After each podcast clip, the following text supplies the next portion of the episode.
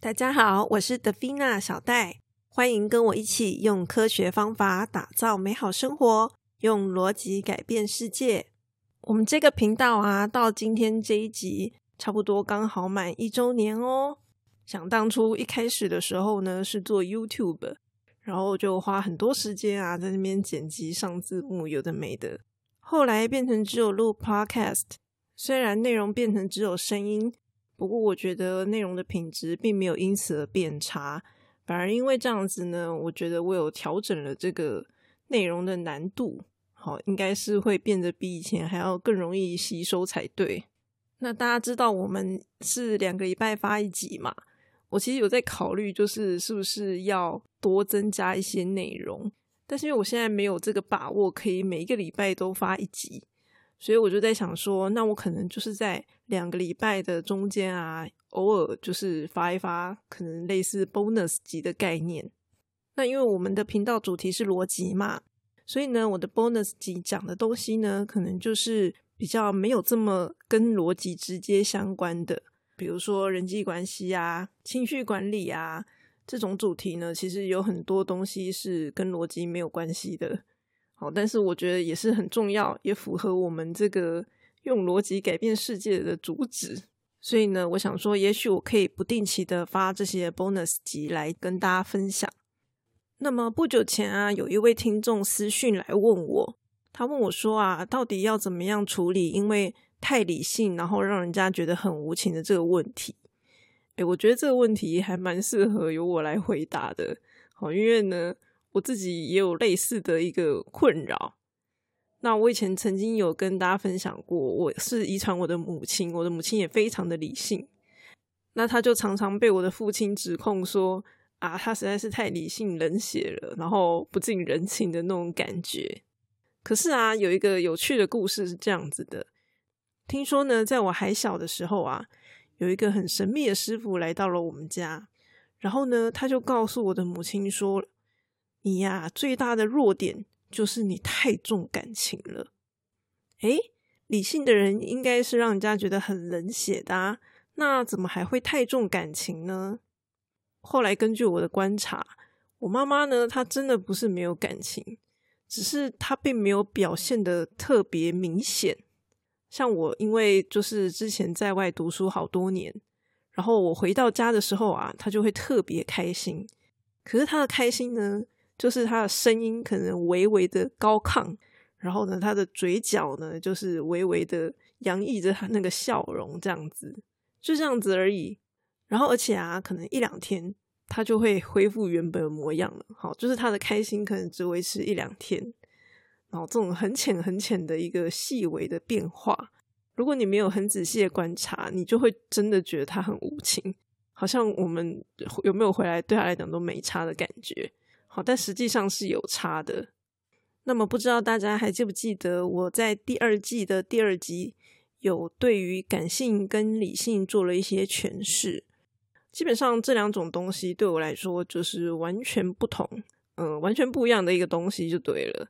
好，所以像这样子完全不一样的东西，他们其实是一个互相合作，然后同时存在的概念。好，并不是说呃你增我就一定要减。好，理性很强，我感性就一定要弱？我觉得没有这一回事。我觉得问题在哪里呢？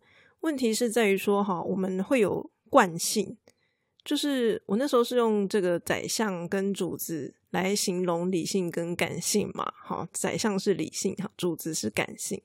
那如果你是一个很习惯听宰相话的人，那你可能遇到任何事情，好，宰相讲的话你就听。然后你是一个很习惯听主子讲话的人，那当然遇到什么事情你就听主子讲话嘛。那因为这个原因呢，才会被分成一个比较偏向理性的人跟一个比较偏向感性的人。那其实是一个习惯性的问题。我的想法是这样，因为呢，我就是一个呃追求理性的人。好，我天生就是追求理性嘛，我没有在追求感性这件事情。可是呢。当我用理性的逻辑推论啊，发现一些事情，比如说上一集我们聊到的这个缺点的问题，好，缺点，我天生的缺点，它其实就是一个比较属于主子它天性的概念，好，我天生的就是这样子嘛。那我追求的就是什么理性逻辑，然后呢，我希望自己可以过得幸福快乐。那当我有这样子的一个追求的时候，我就发现，诶，我不能不听主子的话，我不能够明明就是很爱睡觉，然后还要硬盯，然后一天可能睡个四五个小时，那我的身体就撑不住啊。这样子我会有比较快乐吗？完全没有啊。所以在睡觉这件事情，我就会决定，哎，不行，这个我要听主子的话，我不能够听宰相的话。我如果听宰相的话，我当然希望睡少一点嘛，对不对？睡少一点，我就可以多做一些事啊，Podcast 还可以多录个几集。可是现实就是这样子，我不见得比较快乐。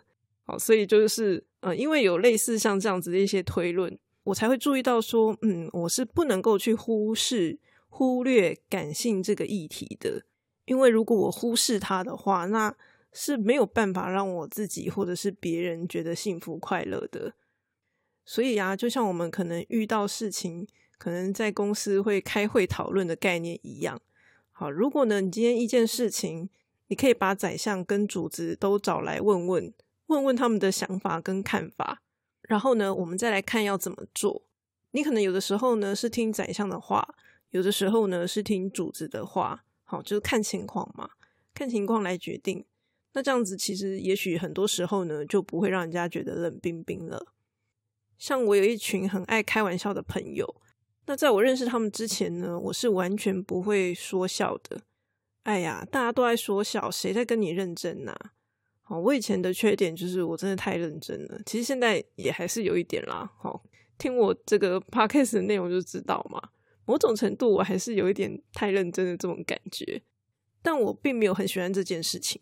好，因为毕竟这个批判性思考告诉我们要去魅，所有的事情呢，你都不能够太偏。好，所以太过认真这件事情，那就是偏了嘛，偏向过于认真。那就是不好的，我的想法是这样。那所以呢，我自己知道我的个性是这样子的，但我就是不想要变成一个非常认真然后死板板的人这样。所以呢，在跟这群朋友交往的时候啊，我要学的第一件事情就是我要厘清他们到底是在认真跟你讲，还是在说笑。我连这件事情呢，我都没有办法分辨。好，就是在过去，我其实是很难分辨这件事情的。可能就是因为我对于人的这些表情呀、声音啊、各方面的这种语调等等，好，我其实是一个很无感的人，就是 识别能力非常差。啊，如果我可以判断说，哦，他们现在是在开玩笑，那开玩笑这件事情，你你不需要理性啊，因为它就是一个玩笑话嘛。好，所以呢，我就会去用我的感性去体会他们的这些笑梗，好，融入他们的这些气氛里面。久而久之啊，我偶尔也是可以说说笑的。虽然呢，这是我非常不擅长的一件事情，可是呢，练习久了，诶，还是有机会偶尔说说笑嘛，是不是？那么其实呢，我也不太擅长交这个闲聊的朋友，就是比如说认识一个人，然后在那边跟他闲聊这样子，我其实也不擅长这件事情。但是呢，我有意识到，就是有一些人他来找你聊天呐，即使是问你问题哦。可能也不代表说他真的想要去探究这个问题，就是他可能只是想聊聊天，找人说说话而已。他其实也没有真的很在乎那个答案，好，他只是想要找一个人听他最近遇到的事情，或者是小发现等等。他们根本不在乎这个真理或真相到底是什么，单纯的只是想要有一个人听他讲话。我刚刚说的是，即使他是一个问题，他可能也并不想知道答案。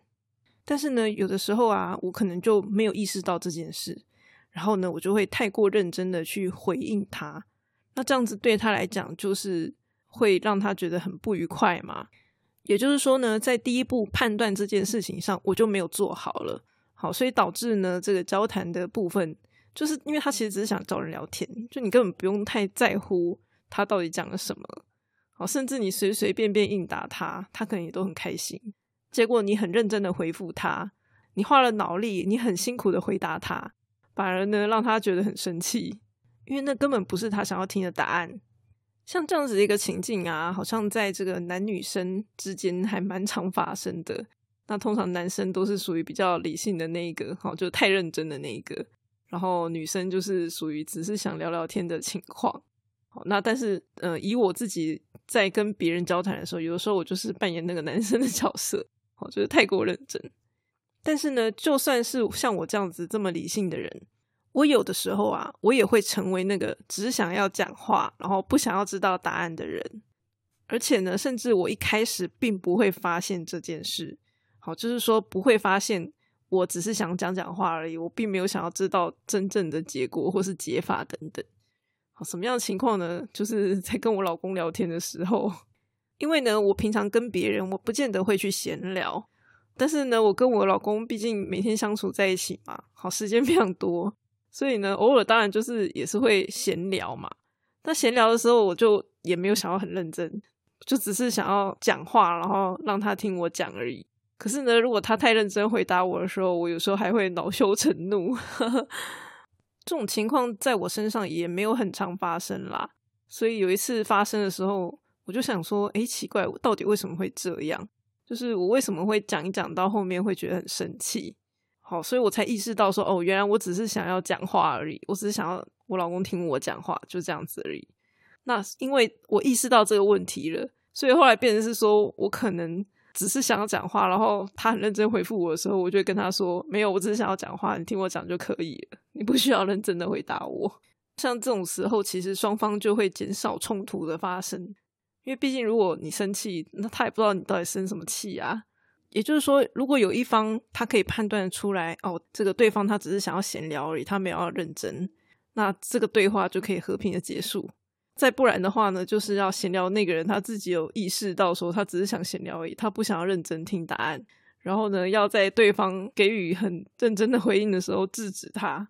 基本上就这两种解法吧，二选一。只要有满足其中一个原则上呢，就比较不容易有不愉快的对话。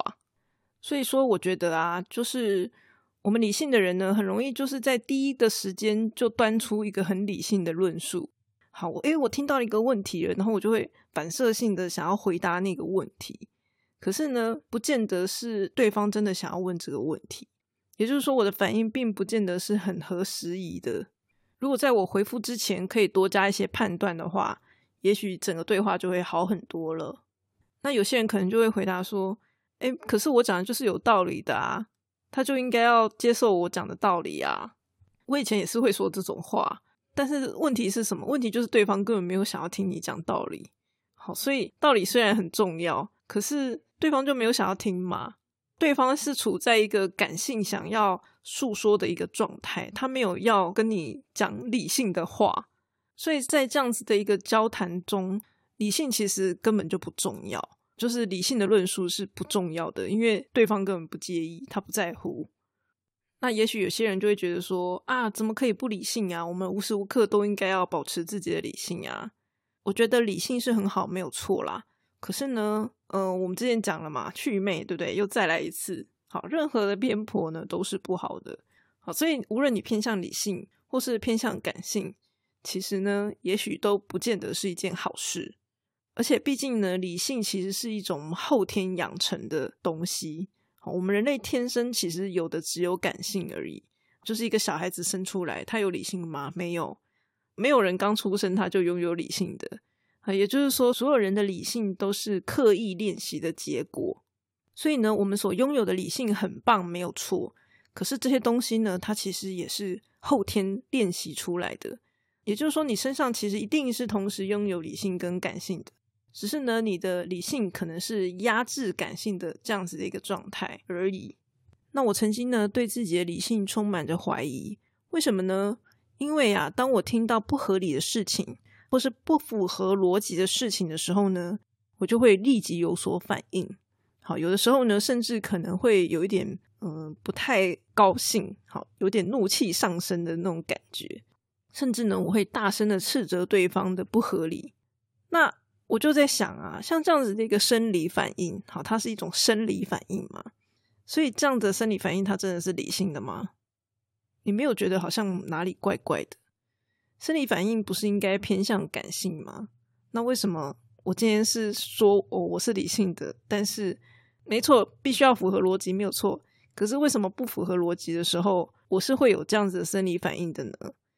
这样真的叫做理性吗？结果当别人来找我聊天的时候，我的脑袋里可能只想着对方说的话到底合不合理，有没有符合逻辑。那这样子到底是不是理性呢？我以为的这个理性，它真的是理性吗？就像我前面讲的，我觉得我是个理性的人，可是呢，当我在跟我老公闲聊的时候，其实我根本也不想听他讲啊。我的老公比我更理性，然后我根本没有想要从他那里得到答案，所以代表说，其实我要的当下我要的根本就不是理性的讨论嘛，我要的只是他听我说说我想讲的话，如此而已。所以呀，如果你对于脑科学有稍微有一点了解的话，你就会渐渐发现，其实这些东西呢，都只是我们不加思索的一种反射行为而已。那像这样子，真的是我们自由意志的表现吗？可是如果你要问我，让我去选择说，哎，我要不要在跟人家闲聊的时候，然后觉得很生气这样子，我一定是选择不要啊。我的选择一定是不要的。可是为什么我的反射动作反而是会让我觉得很生气，甚至很愤怒等等？好，所以这就是一个很诡异的事情。那到底理性是什么？其实我没有很在乎自己的表现各方面是不是很足够理性。我一直很在乎的就是这到底是不是我想要的。当我的朋友在那边聊天说笑的时候，我希望我可以一起说笑；当别人只是随便聊聊的时候，我希望我可以不用这么认真的回答对方，甚至有的时候会去打枪对方。我希望的是这样子，好，所以我希望拥有的呢是一个完全掌握自我控制的一个能力，因为呢，只有这样子才能够得到我真正想要的结果，就是跟大家一起笑，然后呢，跟别人闲聊聊天也过得非常的愉快，这才是我想要的结果。那么，既然理性啊，它其实是后天训练的，那我想要表现出我没有那么的理性，没有这么的没人情味，我觉得就是有可能办到的嘛。啊，因为理性本身就是后天所训练出来的。那到底要怎么做呢？我觉得就还是那句老话啦，就是我们不要靠着直觉反应来行动，在做回应之前呢，停一下，想一下。像我刚刚提到的很多，就是。我们要去识别对方的意图嘛？就是他们讲这些话，他们的想法到底是什么？好，他只是想要跟你闲聊，还是呢，他真的想要从你这边得到一个理性的答案？那每一个人能够接受理性的程度，其实也不太一样。有的时候我们不见得知道说，哎，我今天这句话讲出去，那对方能不能接受吗？好，所以比较简单的做法就是说，当别人问我一个问题。然后我用一个很理性的回答回复他的时候，那就是观察一下对方的反应如何。好，如果对方的反应不是很好，你可以感受得出来，他好像没有办法接受你的话，那你可能就要停止继续，好，停止用你看似理性的话语去这个跟对方说话。那假设你已经让对方不太高兴了，我们可以多用一些肯定对方的话来弥补，或者是说转移话题。好，就是赶快结束这个话题，好，因为再讲下去可能就是双方不太愉快嘛，就赶快转移话题，就是至少不要让这个可能因为对话所产生的伤害持续扩大。我觉得这是一个可以使用的方式啦。那么当然啦，如果你觉得说我希望就是维持我这个理性的风格，我不想要就是这么辛苦还要在乎别人，好，因为我刚刚讲这些其实还蛮辛苦的。我还要去判断他讲话到底是认真的还是只是随便聊聊。老实说，真的还蛮辛苦的。好，所以如果你觉得你不想这么辛苦，那当然也是 OK 的。因为反正可以接受的，他就会愿意靠近你嘛；然后不能够接受，他就会远离你嘛。这是很正常的事情。那以我来说的话，我其实态度上一直都是一个还蛮我行我素的人。可是对我来说呢，不要伤害别人是一件很重要的事情。也许是因为这样，所以呢，虽然我的态度非常的我行我素，可是我又会做很多，然后去顾虑他人的事情。所以呢，像这个睡觉跟别人完全没有关系的，我就会毫不犹豫的选择我喜欢的方式。这样。不过，我觉得大家也可以思考一个问题啦，就是说，当我们理直气壮的替我们所信仰的这些理性啊真理辩护的时候呢，我们在乎的东西真的是理性吗？还是说我想要表现的我很优秀的这种感觉，像这样子的一个问题呢，是我在跟别人谈话的时候，我都会想到，然后问自己的问题。因为每一次不同的对话、不同的情境，对我来说可能都是不一样的，所以呢，我就会去问自己这个问题：诶，所以我现在回答他的这个理性论述，我是真的想要替他解决这个问题吗？还是没有？我其实只是想要表现自己而已。如果是后者的话呢，我可能就会停下来，然后就没有要继续表述我这个理性的看法了。因为呢，我知道当我做完这件事情的时候，我其实是得不到我所想要的优越感的。所以呢，如果我发现的话呢，我就会停止下来。那我前面讲这些内容呢，我觉得很多人第一次听到可能会觉得难以接受吧。这其实呢是一个批判性思考的历程，所以不能够接受也是很正常的。为了平衡下呢，我就再来分享几个比较简单然后务实的做法。首先呢，我们要知道。人类啊，天生就是不理性的。那根据我的观察呢，我觉得理性的人呢，通常会比较独立自主一点，然后不喜欢麻烦别人。可是呢，有的时候啊，适度的麻烦别人呢，其实会让自己变得更可爱。因为啊，每一个人都会希望自己被别人需要，所以呢，当你麻烦对方的时候呢，其实是在提供给对方一个展现自己能力的机会。诶。原来这件事情你也要麻烦我嘛？大概就是这个概念啦。不过当然啦，你在麻烦别人的时候啊，这个麻烦呢，一定要是对方可以处理的事情。好，你不能够麻烦一个超困难，然后对方办不到的事情，这样是不行的。好，而且还有第二个要点，就是说，你必须要在他心有余力的时候再麻烦他。毕竟没有人喜欢在自己就是非常忙忙得焦头烂额的时候。然后还要帮忙别人，好，那一定觉得超级烦，超级不爽，好，所以这也要注意。那第三点的话是麻烦的频率，好，就是你也不要太常麻烦对方，就偶尔麻烦一下就可以了。因为呢，我们只是要提供给对方一个展现自己价值的机会，所以呢，俗话说嘛，物以稀为贵。如果你真的太常麻烦对方，那就变得没有价值了，那对方其实就只会讨厌你而已啊。毕竟，你想别人一直麻烦你，你自己也会觉得很讨厌嘛，不是一样的道理。所以呢，当你希望跟一个人的关系比较紧密、比较好的时候，你可以偶尔麻烦他，好麻烦一些比较简单容易的事情，好这样其实是不错的。